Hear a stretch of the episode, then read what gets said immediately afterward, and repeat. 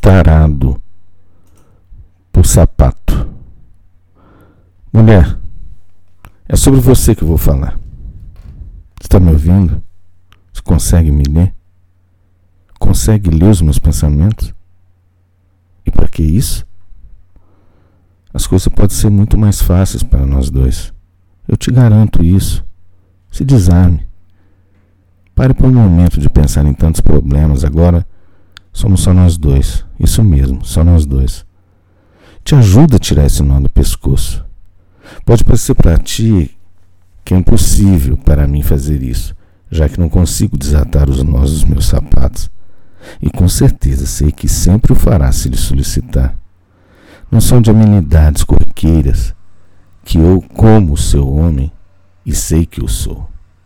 Para muitas mulheres, sou o que habita, somente no imaginário das noites e nas noites, no imaginário das coisas e do olhar, nesse e desse grande vazio que se fez e que se faz no tempo e na alma feminina. Eu sou seu homem. Me dê essa oportunidade. Afinal, você sabe o porquê de tantos sapatos tens? O porquê e para que dessa sua tara que tens há muito tempo e que não sabe o porquê dela e o porquê disso? Eu já de pronto te digo, para mim, por minha causa.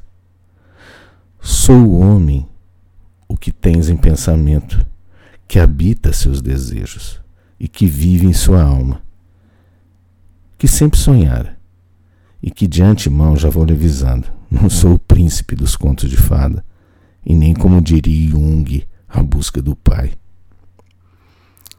Sou aquele para o qual sempre comprou seus sapatos. Sim, eu sou o motivo de sua tara para com sapatos. Simplesmente isso.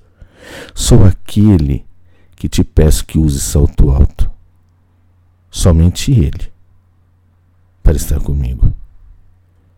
E que você atendeu e me veio com o sapato da cor do vinho do sangue que corre em suas veias, da cor do vento e de suas entranhas. O bico veio fino, assim como o bico e as pontas de seus seios, que apontam para mim como sendo culpado de tanto arrepio sentido. Sem sentido fica ali a luz e o lençol esticado. Os músculos de suas coxas são mais importantes agora do que os neurônios do cérebro. Sim, o assunto é para adultos. E para você que carrega a jovialidade no olhar que transpira o líquido salgado e que é doce no seu interior. O sapato aperta um pouco os dedos laterais que se aliviam quando se apercebem que ali está o meu olhar. O que faltava para dar o sentido a tudo se faz presente, e agora ele percebe-se que foi encontrado por alguém que lhe dá valor e que é a razão de sua existência. Se enxerga como um sapato e um objeto de fetiche, que ele não foi perdido em um conto de fada. Ele se faz presente, ele é o presente, que está ali com sua dona, que ele é, que ela nunca o deixaria para trás.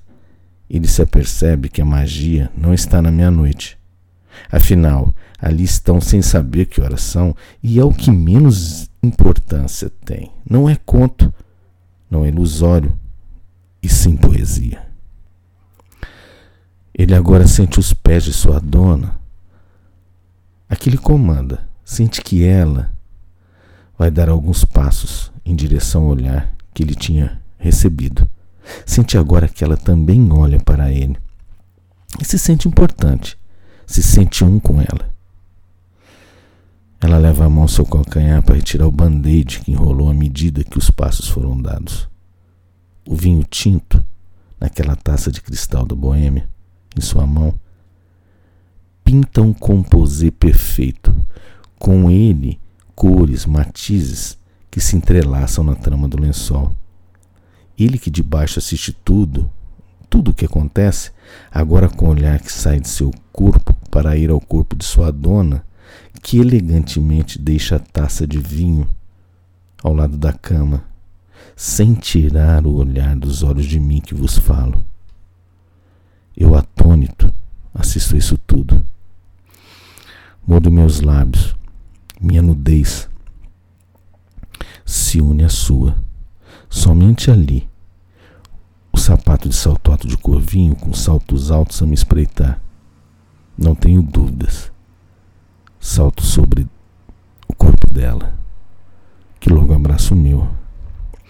O risco deixado no lençol pela ponta do sapato, desarrumando o lençol, que quando da venda se dizia ter mais de mil fios egípcios, essa trama se perde frente ao encontro do ser. O ser ali, os seres ali, sem drama e sem trama. A comédia humana se rende agora. A verdade se rende à descoberta, é o encontro da essência do ser. Eu a pego pelo cabelo como senhorio. Ela se atraca às tiras de couro vegetal, que serve de decoração à cabeceira da cama, e ali com minhas coxas empurro as coxas delas para o lado. Ela, em um momento de êxtase, tenta tirar o sapato com uma das mãos e eu digo: Deixa-os assim como estão. Estou aqui para se fazer e me revelar a ambos. Como assim satisfazeria o sapato? pensou ela. Eu, como que adivinhando, lhe respondi: Satisfazer você a mim. Aí o gozo foi intenso. As tiras de couro na cabeceira da cama não arrebentaram e não se soltaram porque ela se entregou. Dormiu de sapatos e eu não deixei que os tirasse. E eu nunca os tirei da minha imaginação.